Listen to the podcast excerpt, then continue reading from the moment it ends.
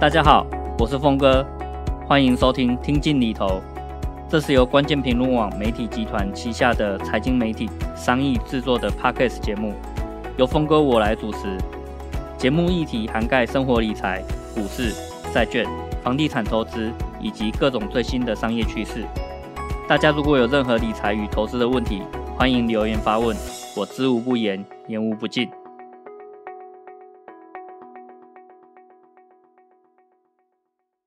大家好，那我是峰哥。今天我们很荣幸邀请到陈世仁老师来跟我们讲一下这个有钱人的理财。那这个是过去大家会觉得比较神秘的地方，但是陈世仁老师他过去在金融业还有在金融科技这个领域，其实有非常深的这个研究跟耕耘哦。那我们也很荣幸可以邀请到他来跟大家讲一下这个有钱人到底是怎么理财的，以及说呃，你可能听过这个呃有钱人或是有钱家族，他们都会有所谓的家族办公室。那这些家族办公室里面到底在做什么事情呢？为什么他们不找银行来去服务，或是银行的服务这些所谓的私人银行跟家族办公室，他们之间又有什么样的差别？好，那我们就很高兴可以邀请到陈世仁老师，那也请陈老师跟大家打声招呼，然后自我介绍一下。好，呃，博峰早，还有各位听众早，那个称呼老师不敢。啊，因为刚好我基本上是只是短暂回学校去兼过一堂课，讲的是有关于是 business modeling 跟品牌管理。哦，那我事实上是我的职涯开始是从 IBM，啊，从 IBM 的事实上从财务处开始，啊，所以因为我是呃修的是硕士，啊，应该讲 MBA，那 major 是财务跟呃行销，啊，所以进来因缘际会进到 IBM。啊，当财务这个分析师，那后来是到转行到所谓的呃，所谓我们叫这个业务代表啊，这个 sales rep 啊，那在 IBM 的大概三四年是获益良多，因为毕竟我不是资讯本科的啊，IBM 人才济济啊，我认为这个力有未来哦，马上抽身就跑到这个花旗银行，也是因逢际会，因为花旗银行那时候在推所谓的呃数位金融。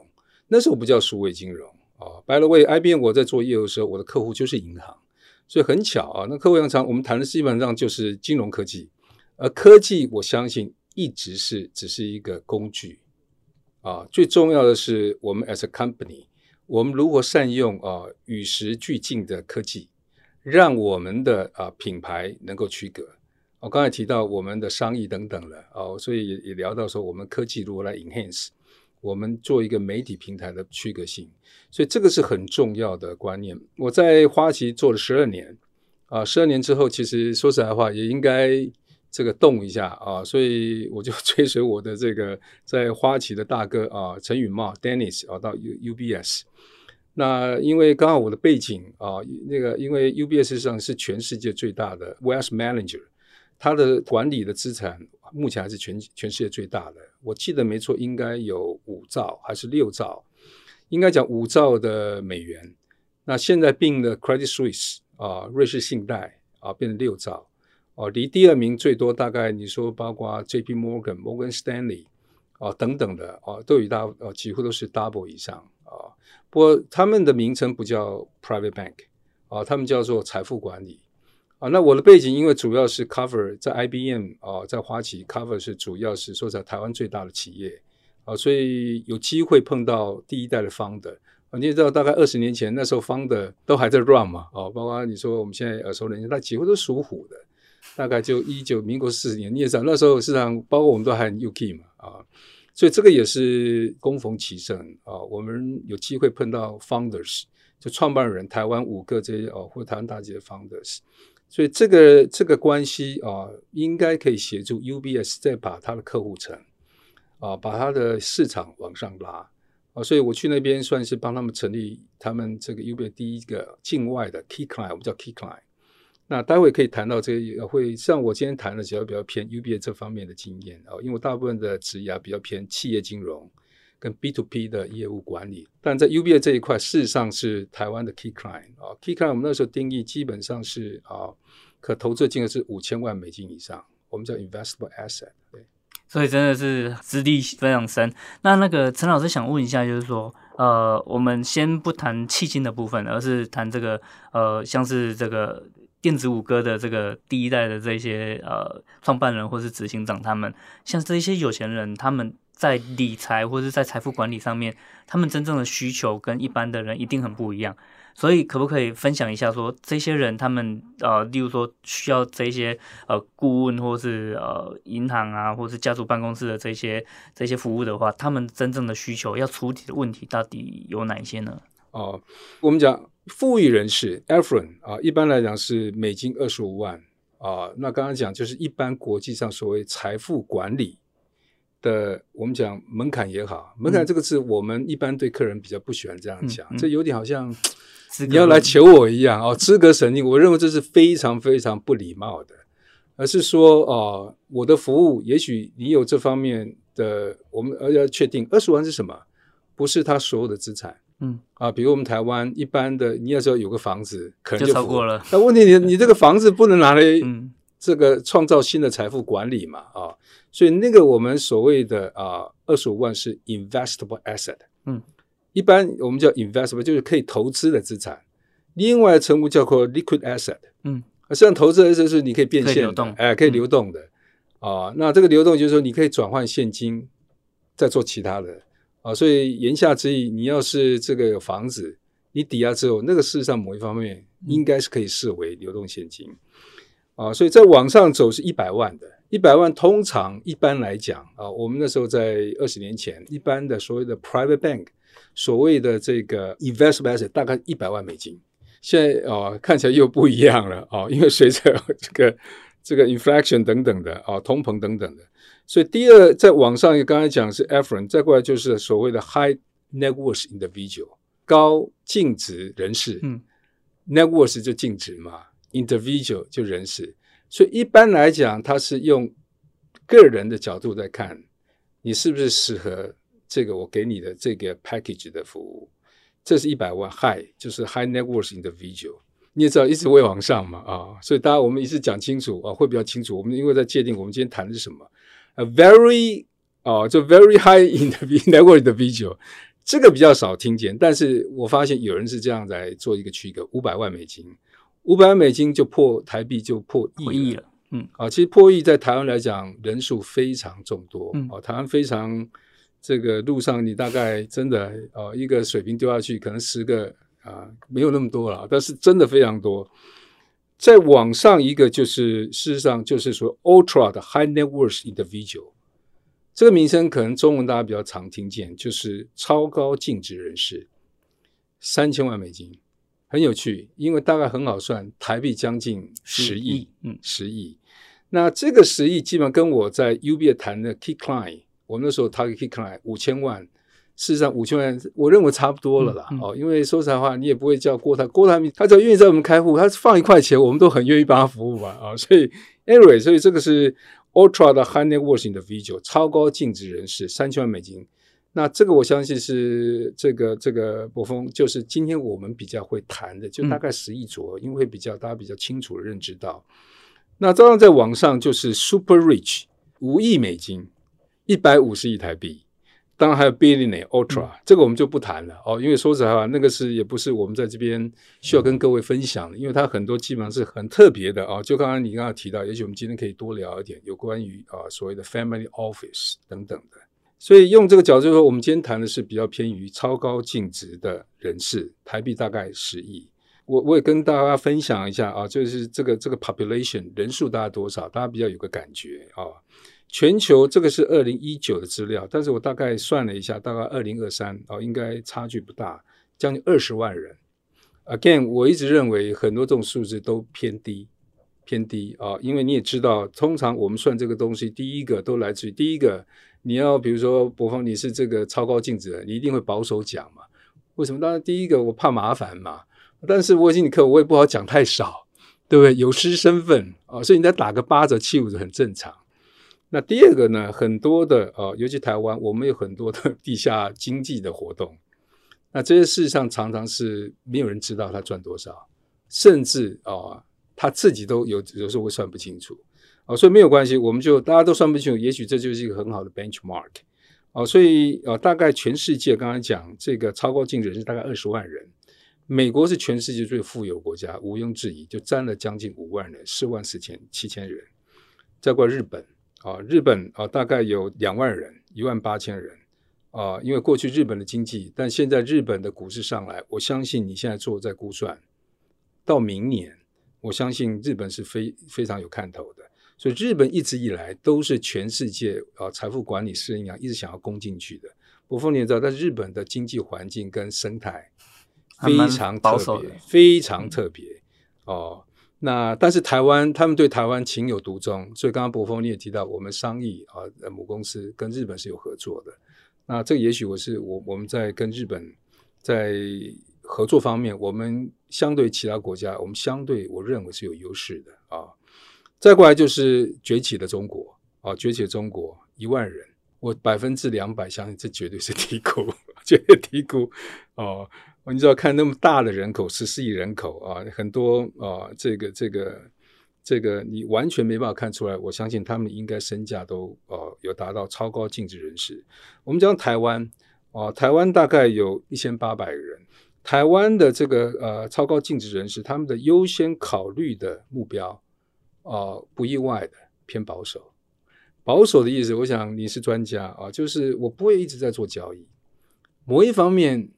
我是鼓励这样子的，哦，因为财富，我们第一个，我们是管理我们的财富，我们不是 trader 啊。我想伯峰你也是在推广这个观，trader 就是啊，我变成是交易员，不是，千万不要把自己搞成交易员了啊。这待我们谈到为什么不能这样做啊啊，所以保守，所以我们前三个目的啊，财富保存，哦，所以他把钱放在比如说 UBS 啊，你给我守好啊，这个通跟抗通膨就好。哦，你不要给我搞一些乱七八糟，你给我建议这些，他反而会引起他反感。当然还有很多 deviation 的，比如说啊，通常比如说啊，这么大很多是老板老婆在管他的钱，这个我就避免给他一个，就因为老婆管有时候就 anyway，这个变成家庭的一些很多的这个管理的一些元素在。这刚才提到我们在所谓的家族的财富，很多观念，我们博峰大概可以多谈。所以第一个，他们的目标是财富保存，不是成长哦，是保存。为什么？我本业，我们今天昨天看新闻，就已经很赚了。郭先生他现在已经，他其实一直没有领什么，现在薪水就一块钱，他股息就九十亿了。嗯、请问你任何生意啊，你 你根本不要给我宠儿子就好了，对不对？但是非非传统、非这个高科技的，可能就未必这个想法。所以我要讲是一般的平均而言。第二个，他们的目标是继承的安排，啊，所以很很重要。这继承要讲清楚。我认为比较偏向于，by the way，我们讲继承是事业的继承，还是家族财富的继承？谈目前啊，相较于先进国家，我们还是保留在家族财富的继承。哦，尤尤其刚刚你我们已经看到，我们大部分的这个高净值人士来自于科技业，人数而言。好，金融业当然不少，这我们待会可以谈。就事业继承跟家族的成绩、家族 legacy、家族传承继，我认为这是反而是一个重点啊。第三个就税务规划，很明显的，怎么节税啊？从早期啊，第一代的有钱人，不管王家、顾家啊，尤其是做贸易的，你也知道，四四十年做贸易的，只要做贸易的，不过很少钱是拿回来的，早就在国外的，嗯啊。所以有几个很有名的案例，创办人过世之后，啊，其实大部分钱是放在国外，透过基金会，啊，这待会会谈啊。那大家可能也知道有哪些大家族遇到这样的一个问题，啊，布局不错啊，但是我们谈到可能家家族人士的合部等等的，这是另外一个学问，啊，我认为待会有机会可以谈我我心目中家族办公室该扮演的角色。所以这三个是他们主要的目标。哦，财富保存、继承安排、税务规划，所以说只要听这个，你就猜得出来，大概他们在喜欢做什么样的交易模式。通常哦，国外可能会呃，我们在做市调的时候，我们可能要多问了，因为我们产品非常多呃，国外可能还有其他的哦。那那比如说投不一样，我们叫 alternative investment。alternative 指的是什么？主轴之外，另类，的，对，或者是替代的啊，对。你一听就是蛮新颖的投资方式，难听一点就是哎，风险 风险性极高的方式啊。但是这个就刚刚讲科技一样啊，三十年前啊，比如我们今天讲到 ChatGPT，今天大家一出来很吓到，都说哎，可能取代我的工作机会。三十年之后发现，你不会用 ChatGPT，你就不用工作了，对不对？就跟以前我们大学哪有 Excel，哪有 PowerPoint？你现在你的我们的小孩玩这比我们还厉害，为什么跟跟那种筷子一样？所以投资的多样，但是这是我要讲的是一个我们台湾呃台湾的富人投资的 mentality 心态，相对于国外先进国家，我们保守原因是我们对新样的 alternative investment 比较保守。就特别我们待会可以聊到，实际上包括包括这个 impact investment，就是影响力投资。啊，现在大家我们全台湾，尤其股市最近很红，ESG 题材、AI 题材啊，其实某一方面你都可以说这是一个 frontier 的 investment，那就是多样性，包括说我要一直走在前面啊，那这个是台湾有钱人们比较缺乏的啊，which，但是我觉得应该要稍微把门打开啊，因为待会提到这提到就是你家族的未来的成功，跟着我认为息息相关。第二个是创新投资，事实上啊、投资的多样性，事实上创新投应该其实比较，我刚刚讲的上比较偏所谓创新的投资。多样性指的是说你的配置。国外我们看得出来，有西欧国家，他们很多人可能全世界都有不动产，全世界的市场他都会看。这当然啊、呃，不太可能是这个创办人自己看，甚至哎自己看啊，对，甚至不是他第二代自己看。嗯啊，也就是说，他们变成有个产业啊来服务，就你刚刚提到的，包括啊 CFA、C、CFP 等等的这个产业出来，我们大家可以多谈，因为这跟我们台湾的财富永续是有关的。你必须产业链必须要完整，对吧？啊，那也包括我们待会可能提到所谓哦 Fund，所谓 Family Office 的概念。哦、啊，插一下的话，我那时候在 UBS 推的其实就是 Family Office 的观念。那已经是将近十五年前了，所以是在银行推。我在银行推。Okay. 那事实上，那是一个怎么讲服务的 package 的涵括性。嗯嗯嗯。银行，你说 UBS 全世界最大的，那时候是最赚钱的银行，当然有能力推这个啊，啊，因为它资源够多啊。所以，所以也就是说，刚才啊，先回答你前半段的问题啊，我们台湾的这个富有人士他们的来源啊，第二个是他们投资的这个呃。的属性，另外一个啊，台湾在全球的富人里面，有趣的是，我们对不动产情有独钟。没错，啊，平均五点四栋，哦，你只要统计下来，平均五点四栋，你就知道实际上可能是十栋。哦，那我们在谈土地平权，包括居住正义，有时候不免其实很多都不是政策的问题啊，会有这个问题，其实来源并不是政策错误。大部分都是因为那是你的民族的本性，他们需要住吗？其实他们拿房子是因为是一个减税的问题，第二个是继承的问题，第三个是财富保存。我们刚才讲台湾的投资倾向，富人不动产三个全部都符合。哦，因为我们的那个房价那个税便宜到不行啊。嗯。跟市价比便宜到不行啊！那基本上他也不想获利嘛，而且相信台湾，我们经济小，地价因为台湾那么小，迟早会涨的嘛，是这个观念啊、哦。还有这个有土私有财这种根深蒂固的观念。那排名第一的实际上是沙乌地阿拉伯，这我也不晓得为什么啊。不过我想从刚刚提到我们的这个呃富有人士、富裕人士他们的投资的目标跟不动产啊。那就我个人的经验跟观察啊，这样除了不动产之外，其实很大部分啊，实际上可能柏丰都你常在节目里面聊的，一定有一定一定的现金啊，因为避免万一嘛啊，台湾人保守啊，而目前其实第一代的钱，我相信除了第一代之前，你说王永庆那一代，那个是 minus，那个是零代啊，那时候那一代做贸易的。很多钱的确啊都会放在国外，因为台湾税高。那时候遗产税你记得多少？四十吧，我记得是五十八。五十八，对。那最低是马英九那时候到几趴？好像十趴嘛。对。现在好像又拉回来，是不是啊？所以其实都在国外啊。但是所以在留在国内的一个是现金，第二个当然就是股票啊，因为家里在做生意啊，股票多多少少也会引发啊，台股也是呃也不错。那另外，所以我刚刚提到工具，其实波峰跟我们可以接触到，其实没有什么大不一样。我们透过基金、透过 ETF 都可以做，甚至股票，你我们透过一般的这个 Trade Platform、FinTech，你都可以买美股啊。银行现在都可以买美股啊，不管所有银行，大部分好的银行都会直接买美股，只是它会手续费有时候稍微偏高一点。But anyway，跟我们其实差不多，差不多一般的做的交易的产品。哦但最大差别是在规模。说实话，你当你有十亿，跟你有一百万，你要哦，因为规模大，所以你引咎一道的服务可能会不一样，也不能一样。比如说，你一次下单如果十亿的话，那可能某成本也不一样，某跟这个股票直接涨停了。你说对了啊，你包括买债券，成本也差非常多。嗯，因为债券是看这个价差的价差。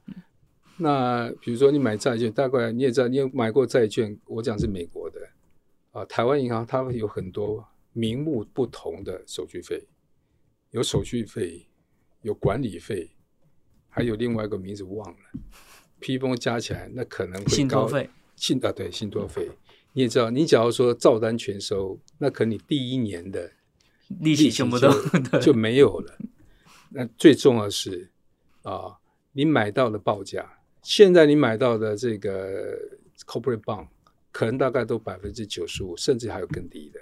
但事实上，在一手市场，它可能还低三个 percent。嗯，这代表什么？你可能买的债券前两年的获利全部都给你，但没有办法，他就靠着吃饭。嗯，所以当你的金额小，我们有时候只好鼻子摸一摸啊，因为你就是想买，你也只能跟他买。啊，anyway，所以规模不一样，再过来多样性。当你十亿啊，我们常讲啊，我们比如自己有一百万啊，年轻的时候哦，一年赚二十八，觉得很厉害。给你一百亿，看你还不能做到二十 percent。嗯，像巴菲特他就是大了，太难了，太难，所以你变成太难，因为你 size 太大。就像你刚刚讲的，我 size 大可能会影响市场。第二 size 大，第一个你不太可能，你要分散嘛。哦，你分散就是一个啊，每个分散每个产品。有不同的 volatility 波动性啊，你就发现头很大，所以专业的服务人员、专业的金融机构就要进来，是这样来的。就大概回答您的问题。另外一个就是哦、可能要特别提到，我们刚才稍微提到，就是富人的杠杆的优势。哦，十亿也许是还好，但是当你看到世界级的富翁，其实他们很多东西都是用 lending 的啊。你刚才讲那个贾博士好了。啊，不是贾博士，那个谁，Elon Musk，啊，Tesla 的 founder，啊，其实他的资产全部是股票，不是不能讲全部，大部分是股票。啊，他住当这个他去买一些游艇啊等等，他可能不好迟到了啊。那事实上他这都是质押，啊，我们也可以做，我一般人也可以做质押。问题是第一个，你质押的比例；第二个，质押的成本。嗯。啊，所以银行不会给你那么好的利率，所以这个就没办法啊。我们千万不要说这不公平，世界没有不公平的啊。因为你会升到我们，我刚才讲就是说，我们假设我们不是那么有钱，千万不要羡慕别人啊。不公平。那假设我们投胎，假设相信投胎转世的话，我们幸运的没有投胎成蟑螂啊。这蟑螂也会羡慕，假设啊，但是蟑螂不会那么没有，搞不好比我们有智慧，他不会羡慕你。啊，所以我千万我是建议啊，我们在做很多，因为财富管理是跟人生的哲学是有关的。我想博峰可能也可以接受这个说法啊，否则你永远都是钱再多，你也每天愁眉苦脸，那何苦来哉啊？所以富人的杠杆优势刚刚提到啊，像我们做银行的，虽然不会说傻到说我们叫 lending，因为你你是博峰，所以我就不管你的财务、你的 liquidity，不管你的财务状况，我就借钱。这是纯粹，但是多少有这种心态哦。比如说，这个台湾的前十大富豪愿意来跟我借钱，哦，当然很欢迎啊。第一个，他妈以礼相待，对不对？但这个这个亲兄，不要讲亲兄弟，比如说到你的质押品，我还是要做鉴定。但是你给他的价格绝对超过我们跟他借的价格，对不对？甚至啊，我只要认为我成本可以 cover 就好。为什么？我希望跟你建立关系，哎，对，哦，因为客户进来是最难的，一进到门就是自己本事的问题了，你客户要进门，有时要靠机缘的，对不对？机缘不是买得到的，但进来之后就靠本事。就你能力多少，你你的服务老是跟不上，人家就跑了。啊，你的产品老是 慢人家一步，你就跑了。你的成本老是比别人高，就跑。所以这是自己本事的问题。但是我们做金融业或做业务的知道，最难就是客人第一笔交易。啊，所以我们给他杠杆优势。那另外一个是有一些有门槛的一些优惠啊、特殊服务。我在 UBS 有一个我很喜欢跟客人聊的，啊，尤其是他的 周边的，比如说是家属啊等等的，我们叫做 Key Client Services。它是什么呢？啊，你想要你想要听 Michael Jackson 的演唱吗？我可以帮你找到。你这个可能这个 Clinton 啊，可能可能退休了。啊，国外这些总统说了，他们都有价码的。你发五十万美金，我可以请他来帮你公司演讲。啊，那你可能要去哪个米其林餐厅啊，对不对？订不到，提早跟我讲。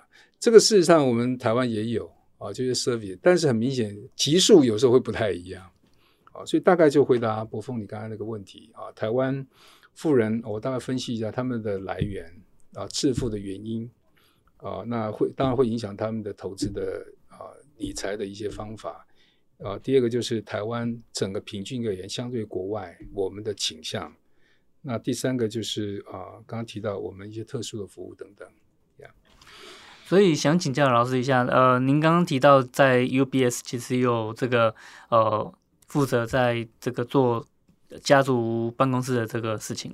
可是，呃，就就我一开始的理解，家族办公室比较像是这些有钱人或是这些集团，他们为了自己家族的这些产业或是事业的发展，而自己在公司内部或者家族内部自己成立一个办公室，或是自己成成立一个部门，而去。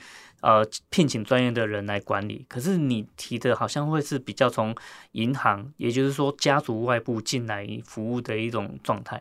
一般的所谓的私人银行，就是银行提供的服务，或是家族自己成立的这个家族办公室，他们之间的差异会是什么呢？我觉得角度看的角度应该从不同的角度看。啊、现在看的角度就是说，啊、呃，还是一样，呃，client centric。我是一个家族。我是一个呃有企业有成的一个相当成功的财富我一个水平的家族，这是 client base，他需要的服务是什么？这是一件事，用什么形态给他，那是另外一件事情啊。所以不管是啊，所以事实上我刚刚那时候讲啊，在 UBS 我想推的就是类似家族办公室的概念啊，我可以组个团队。给他相关的服务，所以重点是什么样的服务？两个东西啊、一个就是家族永续的成功啊、第二个就是永续的成功，当然也包括他的事业。所以那一个基本上有三个轴线，一个就是我们就是我希望透过我的部门，可以给他们一个三个轴线，确定他们家族可以持续的成功。一个就是事业管理 （business management）。因为我是企业金融背景嘛，而且 UBS 那时候的投资银行相当强啊。投资银行做什么？博峰也知道，最重要不是啊，最重要其实是诟病，嗯，IPO 辅导啊，还有投资 direct investment 啊，或是一些 fixed income 的 trading。我们 trading 先不看，前面三个一般的银行比较没有，商业银行没有哦。刚才提到就是所谓的诟病 M&A、IPO。啊，再过来就是一些呃，刚刚提到是这个这个，刚才还提到第三个，怎么突然忘记？呃，fixed income，呃，不是，OK，一些 direct investment，嗯，啊，这有一个我们现在的所谓的创投，啊，其实 direct investment 那时候一般的投资人不会看那么小的公司，但现在文化不一样，啊，因为因为这个科技的新创啊，这个 variation 涨得太快了，嗯、所以 direct investment、嗯、我们那时候叫 direct investment。啊，再过来一些有些有关于私募的一些交易，啊，所以透过是 UBS，我们我会去链接那时候 UBS 投资银行这些的产品，啊，私募私募包括什么？可能啊一些后康哎，它不会留在外面市面，你知道啊。第二个就是啊，所以我们刚刚讲事业的管理，去去 leverage，啊投资银行的这个产品线跟优势。那第二个呢是所谓的家族治理，这个你我们刚刚谈到的家族治理、家族宪章啊、继承计划啊，这个所谓的这个基金的成立、信托的成立、家族治理。第三个才是财富管理。啊，所以有三个，事实上是三个 angle：事业、家族跟财富。